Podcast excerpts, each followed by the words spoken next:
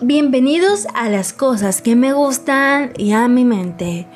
Ya han pasado alrededor de dos meses desde que murió George Floyd y todos comenzaron a colocar una imagen de color negro en sus Instagram. Y eso no está mal, pero no me gustaría que quede como moda o quede en una imagen de color negro en nuestro feed de Instagram. El racismo es un tema que se debe tratar y debe permanecer en nuestros diálogos porque no es un tema del pasado, sigue siendo un tema y un problema actual.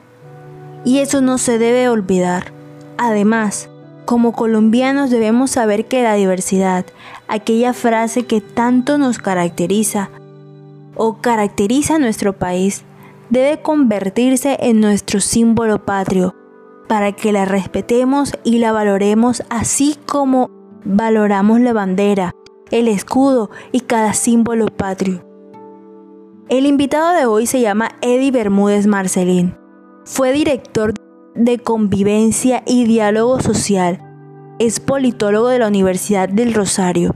Es magíster en Gerencia y Práctica del Desarrollo de la Universidad de los Andes, entre otros. Pero hace unos días atrás, Eddie sacó un artículo muy, pero muy interesante en la revista Semada llamado Esclavitud, Redlining y Desarrollo. Y sin más nada que decir en esta intro tan larga, comencemos. Y quédate aquí en las mentes medio llenas.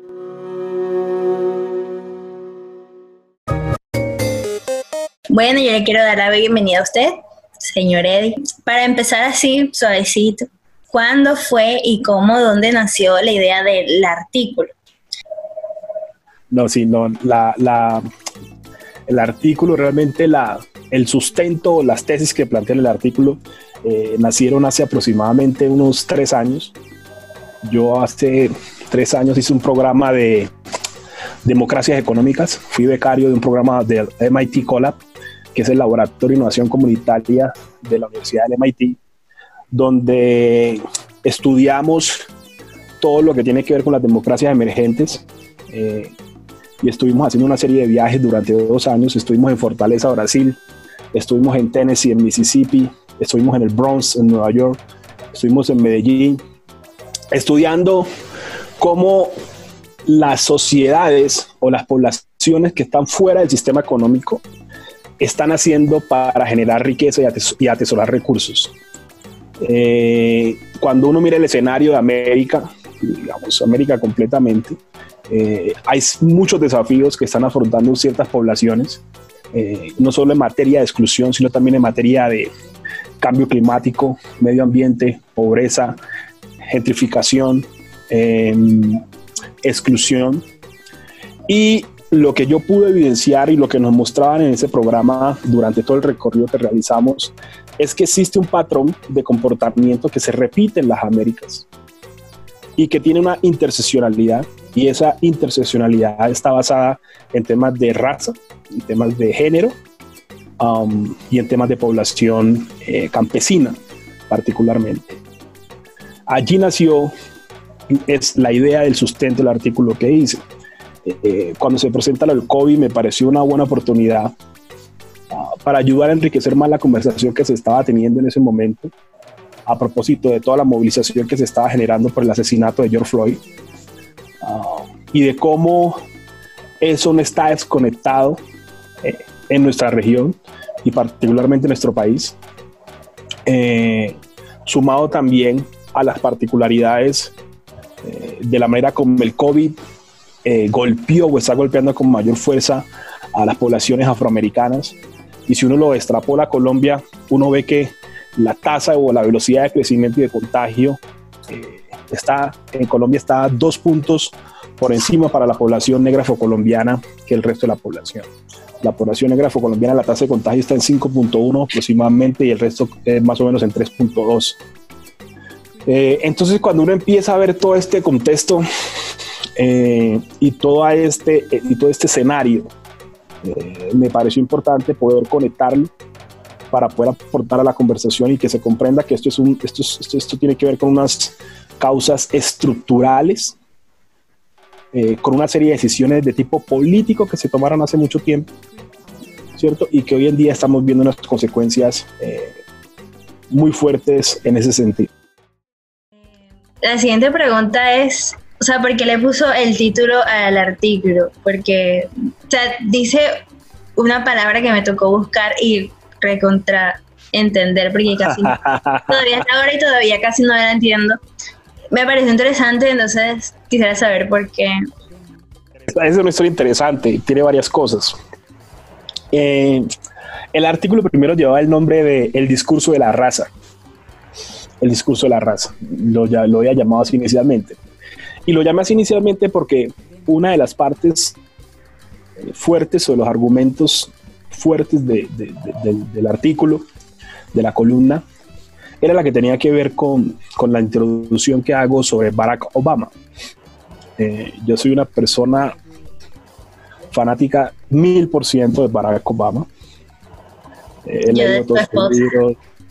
Sí, eso suele, pasa, pasa, pasa, sí, sí, sí.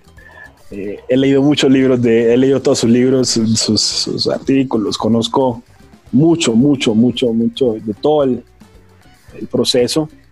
Eh, y en el 2008, cuando él estaba de candidato, eh, eh, había una, una preocupación por parte de su equipo de campaña de, no presentarlo como el primer presidente afroamericano. Eh, porque saltaba a la vista, consideraban, y porque electoralmente podría tener poco retorno electoral, porque podría cementar la campaña a cierta población y podría dejar por fuera a la mayoría, digamos, de ciudadanos si se enfocaba en ese sentido.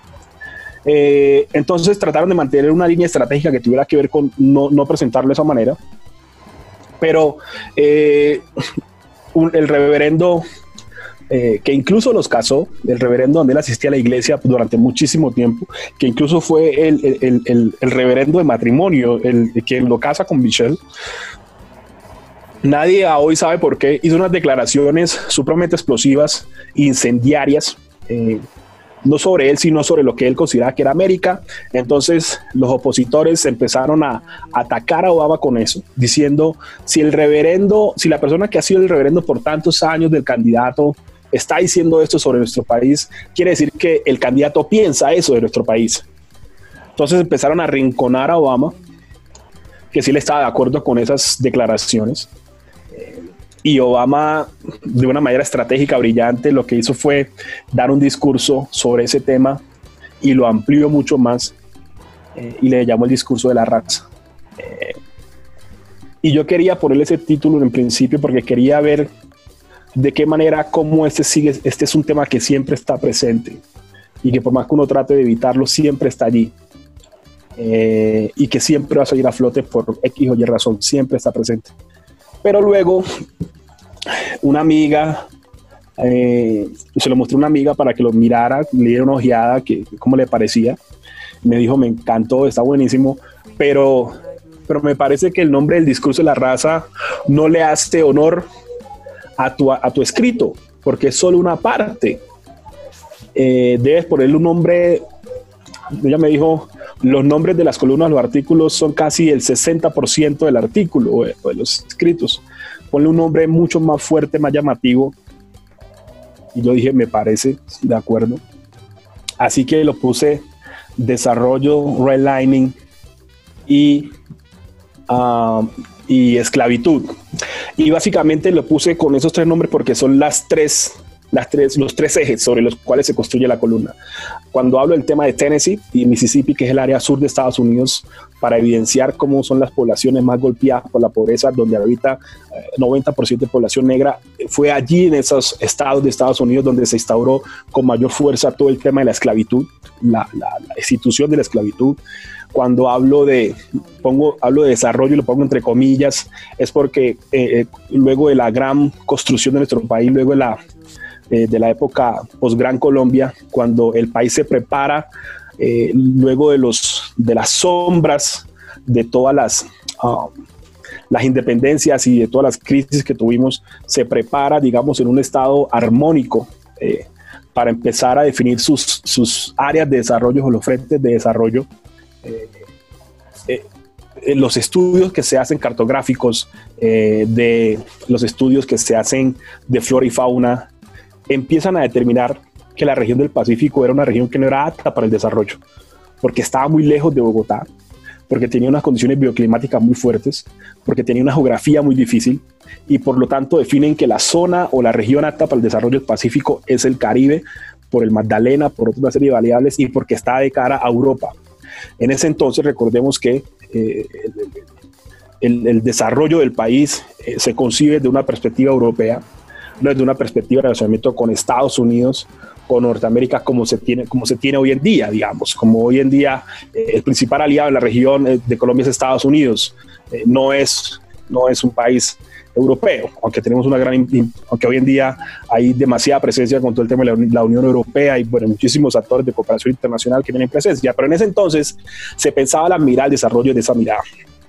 Entonces le llamé desarrollo, entre comillas, a ese punto para poder evidenciar cómo estas decisiones que se tomaron en ese momento nos afectan hoy en día y tienen como resultado que el 45.1 del índice de pobreza multidimensional del Pacífico, del litoral del Pacífico, sea um, golpee con mayor fuerza a su población litoral teniendo un 45% de pobreza multidimensional, digamos, pero esos productos, esos son consecuencias de unas decisiones que se tomaron en un, en un momento determinado. Y el redlining eh, cuando, cuando estuvimos en el Bronx, que nos llevaron en ese programa que te cuento que hice con el MIT, con el COLAB, con el Laboratorio de Innovación Comunitaria, estuvimos en el, en el centro comunitario del Bronx y allá tienen una gran exposición sobre cómo ha sido el desarrollo del Bronx. El Bronx es, es, es, es, un, un lugar um, eh, que está ubicado a escasos minutos de Manhattan en el Bronx, el distrito del Bronx mensualmente tiene una, digamos, producción entre bienes y servicios y lo que produce, digamos, um, casi de 9 millones de dólares. Eh, y, sin embargo es una de las áreas urbanas más pobres de Estados Unidos. Está, está a cinco minutos de una de las áreas eh, urbanas más ricas de Estados Unidos. Y allí en ese centro comunitario nos, del Bronx nos explicaron cuáles eran las principales causas de por qué tenían esa realidad hoy en día. Y una de esas principales causas de esa realidad es que luego de la Gran Depresión de los años 30 en Estados Unidos, del gran, de ese gran colapso económico que tuvo Estados Unidos en esa época, eh, de esa crisis financiera, el país entra en un proceso de reconstrucción económica. Eh, y ese proceso de reconstrucción económica le da mucha fuerza y le da mucho protagonismo al sector financiero, a los bancos. Eh, y los bancos tenían la posibilidad de empezar a reactivar la economía a través de préstamos y subsidios a los ciudadanos. Hay una posición clara y una, um, una ecuación clara en materia de crecimiento económico y es, um, y es eh, bueno, al menos para, para el contexto de Estados Unidos, acá en Colombia también, pero en ese momento para Estados Unidos era muy claro, una de las maneras de hacerse a propiedad privada y avanzar eh, en movilidad social era a través de los préstamos bancarios para poder tener vivienda y poder empezar a pagar y poder hacerte una propiedad y poder empezar a hacer lo que se llama la, la riqueza generacional. Eh, los bancos con ese poder, ¿qué empezaron a hacer? Empezaron a determinar qué áreas eran áreas con buena calificación para poder ser sujeto de los préstamos bancarios. ¿Cierto? Y empezaron a clasificar a través de un formulario las áreas que eran aptas para temas de inversión y de préstamos bancarios. Y oh sorpresa, luego en la década de los 60 se dan cuenta por medio de investigaciones y demás que en esa época los bancos tenían mapas donde trazaron las zonas que eran aptas para o ser sujetas de estos desarrollos o estos préstamos bancarios.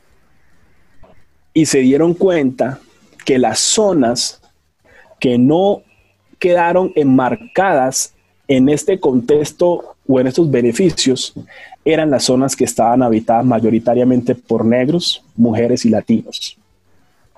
Y ese mapa que ellos marcaban lo marcaban con una línea roja. La separación de quienes iban a ser sujeto de los beneficios económicos lo marcaban con una línea roja.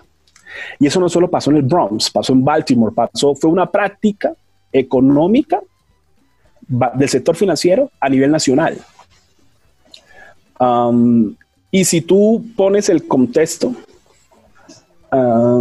imagínate hablar de reactivación económica de un país, de toda su sociedad, eh, y sencillamente determinar que unas áreas van a ser beneficiarias y otras no. Punto. Punto. ¿Cierto? Punto. Y que y da la casualidad que esas áreas que has determinado que no van a ser beneficiarias de estos ah, beneficios económicos, estas oportunidades económicas, son las áreas que están habitadas mayoritariamente por población negra, ah, latina y mujeres. Entonces, por eso le llamé el redlining. Quería mostrar, porque tanto el desarrollo, entre comillas, caló para Colombia, tanto la esclavitud y tanto el redlining, los tres fueron decisiones que tomaron personas en posición de poder. Fueron posiciones que tomaron personas en posición de privilegio. Eso sería chévere como ponerlo en un solo podcast porque es bastante, bastantes cosas. Mi otra pregunta va en relación como usted sabe que uno escribe cosas y muchas cosas, pero a la hora de uno de uno decir, pues esto está muy largo, o esta frase está buena, pero la voy a borrar porque no sé, no pega. O sea, todas esas cosas que uno hace al momento de editar un texto, usted tuvo que, me imagino, tuvo que haber borrado alguna oración o algún, algún texto o una parte que usted dice ahora, wow, era muy importante y que me gustaría como que este fue el texto, la, la oración más importante que me dolió quitarla del texto no tanto quitar, pero sí agregar. al final del texto hay una parte en la que yo, porque claro, yo presento a Obama en 2008 y, yo tenía la sensación de que podría quedarle a alguien de que Obama no quería hablar de lo negro o, Obama no, no quería um, abordar esto. Una cosa es presentarse él como, como, como un candidato y otra cosa es que su contenido programático no lo hiciera. Pero entonces no quería ah, dejar eso, eso, eso, eso en duda. Así que al final, el último texto que agregué en el artículo fue el del final, donde digo, cito una frase de él sobre, a propósito de lo que pasaba con George Floyd, diciendo como, es increíble que en pleno año 2020 aún estemos eh, teniendo esta serie, esto, estos comportamientos, estos actos y, demás. No recuerdo muy bien textualmente cómo dice, porque es una cita. Eh, entonces lo, lo, puse allí como para compensar para compensar y tratar de equilibrar de que, eh, de que había una postura clara Obama en materia de agenda sobre los temas uh, negros y la población afroamericana, que tenía una posición clara y que por supuesto eh, eh, lo aborda siempre y durante su campaña lo hizo con políticas como My Brother's Keepers y una serie de, de acciones que hizo en torno a eso. Entonces, no, como no quería, cuando la gente leyera eso, dijera como, uy, pero ¿cómo así? Entonces, lo hice el, complement, el complemento al, al, al final pero no, no, no, no quité, porque yo trato de, cuando escribo, trato de tener una estructura. Primero construyo una idea sobre lo que quiero decir, lo que quiero plasmar, y luego construyo una estructura de cómo lo voy desarrollando. A menos que sea un artículo académico, científico, eh, uno tiene que tratar de hacer los artículos que sean atractivos para que den gusto leerlo, que sean provocadores, que la gente eh, sienta interés en abordarlo. Y me parece que haber conectado, primero, ah, yo arranco hablando de, hablo de Obama, pero hablo de, de, política, también hablo de política electoral eh, y trato de darle una universalidad a eso para que no fuera un artículo que solamente fuera de interés de la población negra en Colombia, sino que fuera un artículo de interés de toda la colombianidad.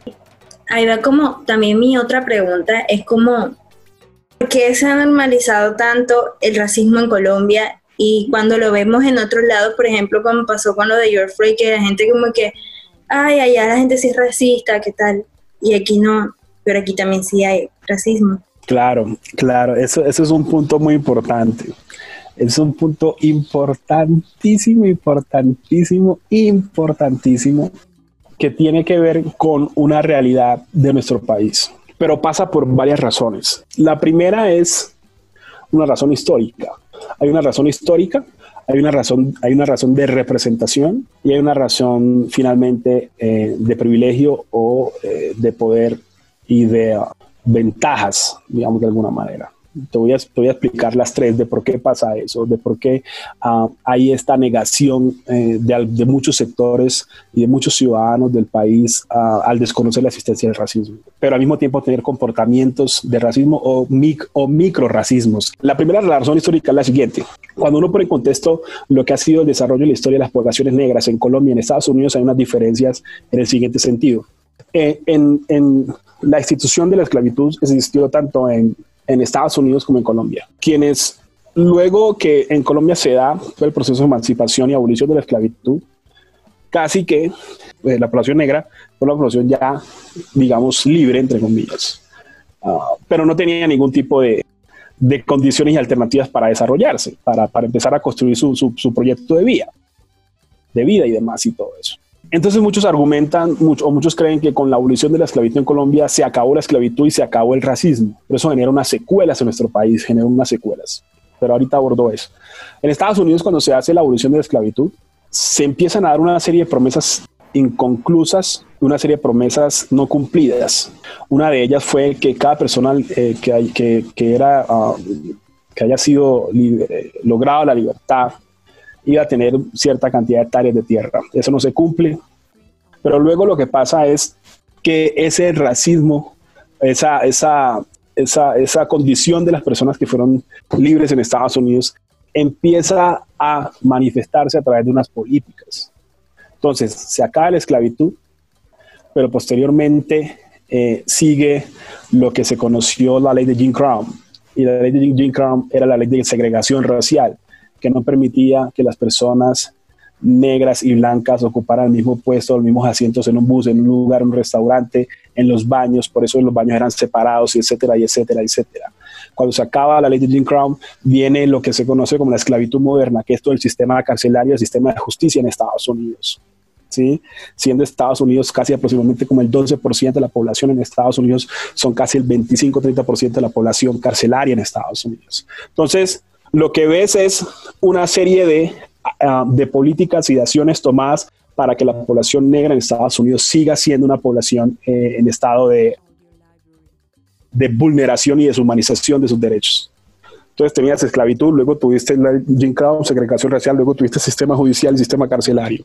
Entonces, allá, cuando tú quieres decir este país es un país racista y le preguntas, ¿cómo somos racistas? Tú dices, es que ustedes fueron esclavistas, es que ustedes hicieron la Jim Crow, ustedes hicieron la segregación racial, ustedes tienen el sistema de justicia penal. O sea, lo puedes mencionar, lo puedes tocar y lo puedes evidenciar claramente.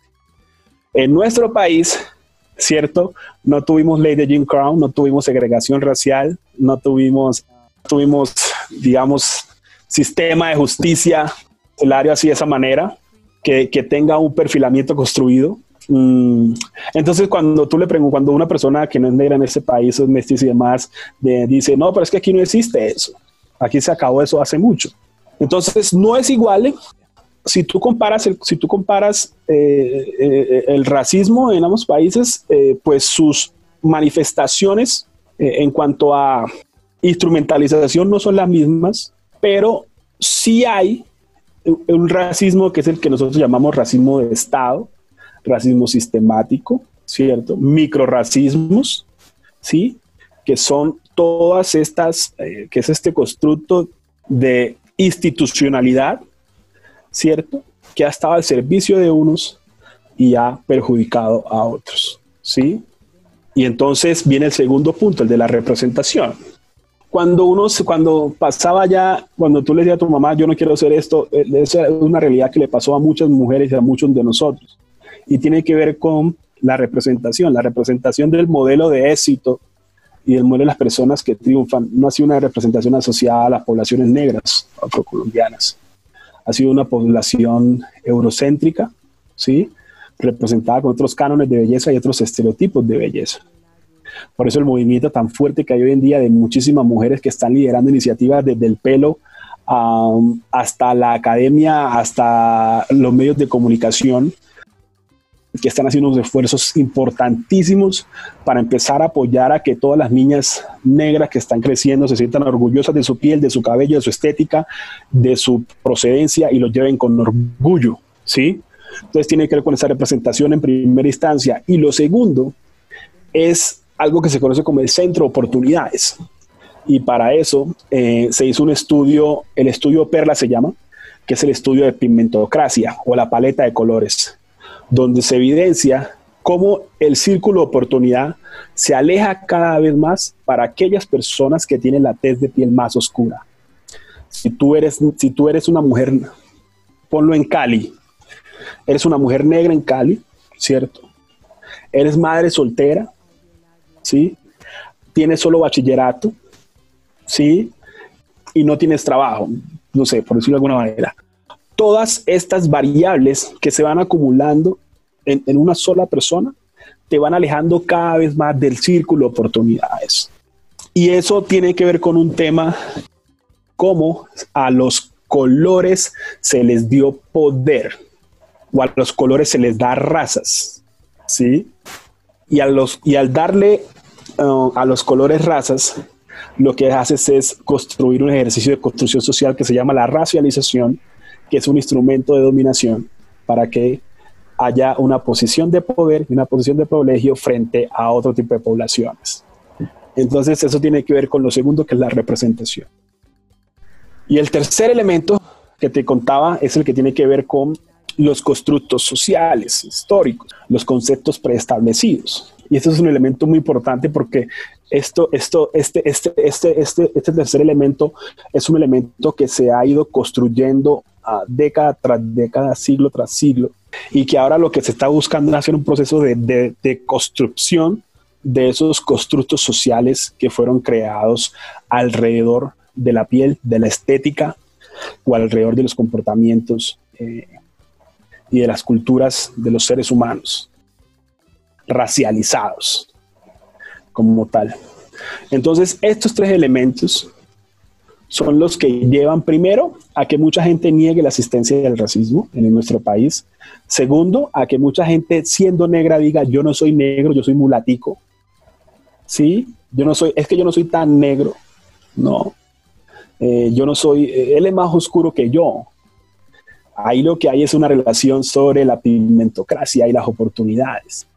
Porque él sabe en su mente que si lo relacionan con una persona oscura, eso significa que posiblemente sea una persona que va a ser excluida, deshumanizada o va a tener pocas oportunidades en materia de movilidad social en nuestro país. Esto tiene que ver con la pimentocracia. Y lo otro es la construcción social que ha establecido las, las separaciones de los seres humanos o las categorizaciones de los seres humanos a través de la raza, eh, la riqueza y el género.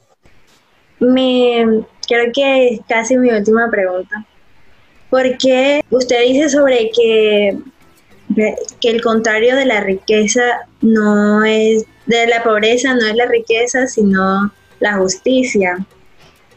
¿Por qué dice eso? Me gustaría que me explicara. Esa parte, esa parte es dura, dura, me costó entenderla bastante.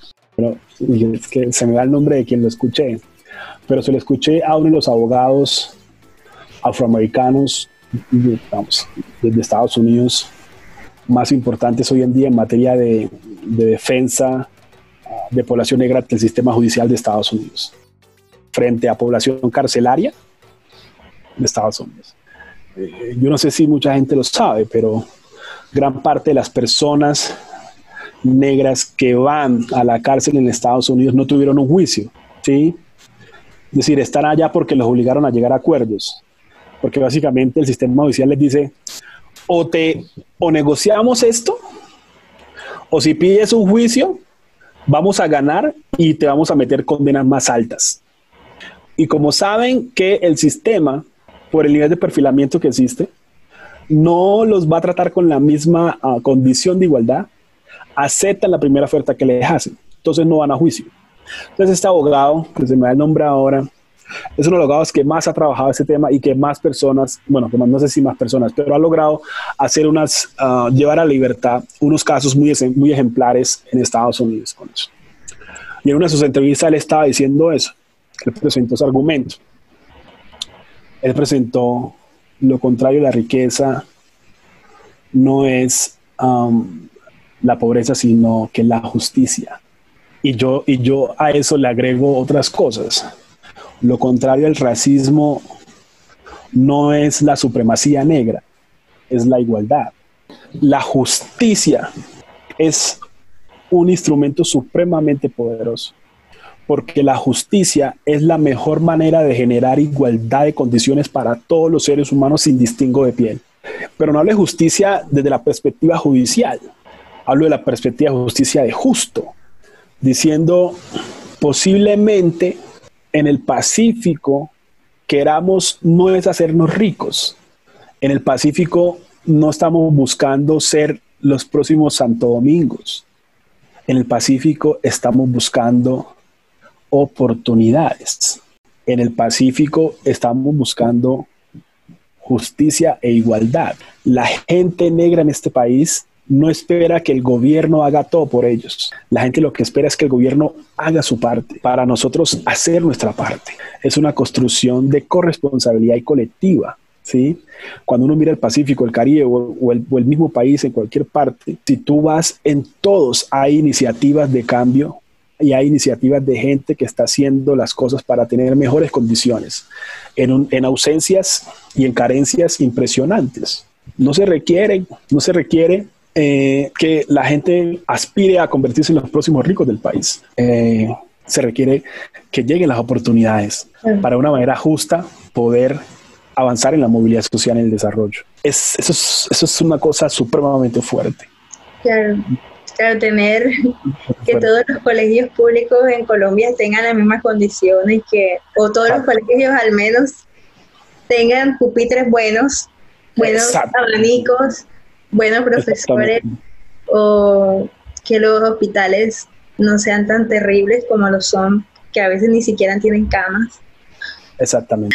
Bueno, yo quiero que, ya que me está dando como una reflexión, sobre todo porque creo que al final de su artículo siempre es como una reflexión a que no olvidemos que estos temas son importantes también y que me pudiera dar como pensar en una reflexión un poquito más ampliada de lo que dice al final de su texto. Antes de la cita de Obama digo, tal vez Barack Obama también habría ganado las elecciones de los Estados Unidos en el 2008, así no hubiera abordado el tema étnico-racial en su discurso. Lo cierto es que una vez lo pronunció, abrió una ventana en materia de agenda pública, una ventana para invitar a enmendar lo que hemos hecho mal como sociedades. Para los colombianos y colombianas, mantener vigente esta conversación representa una ventana de oportunidades que permitiría darle a la diversidad étnica la importancia que merece como uno de nuestros grandes valores nacionales. Eso es bonito, suena bonito, pero, pero eso, eso, es una invitación a lo siguiente. reconocer a Colombia como un país pluriétnico y multicultural no es suficiente, toda vez que tiene que ser también motivo de orgullo. Cuando uno habla de los valores nacionales, uno habla de la bandera, del himno, de estos elementos que nos hacen ser colombianos, independientemente de donde estemos. La diversidad étnica y cultural debe alcanzar esa dimensión y debe tener ese lugar, un valor nacional, un valor de esos elementos supremamente significativos e importantes que nos hacen sentir orgullosos de ser colombianos.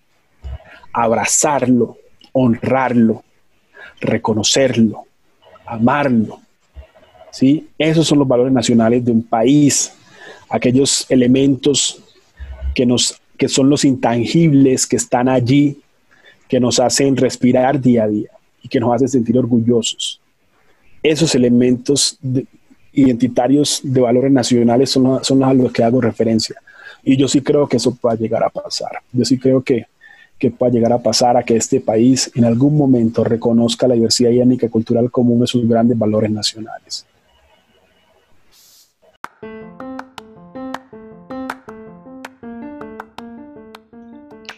Gracias por llegar hasta el final de este entretenido episodio. Si les gustó, pues denle like y compartan con sus amigos, por favor. Y muchas gracias a Eddie por aceptar mi invitación. Y bueno, nada, nos vemos en un próximo episodio. Chao.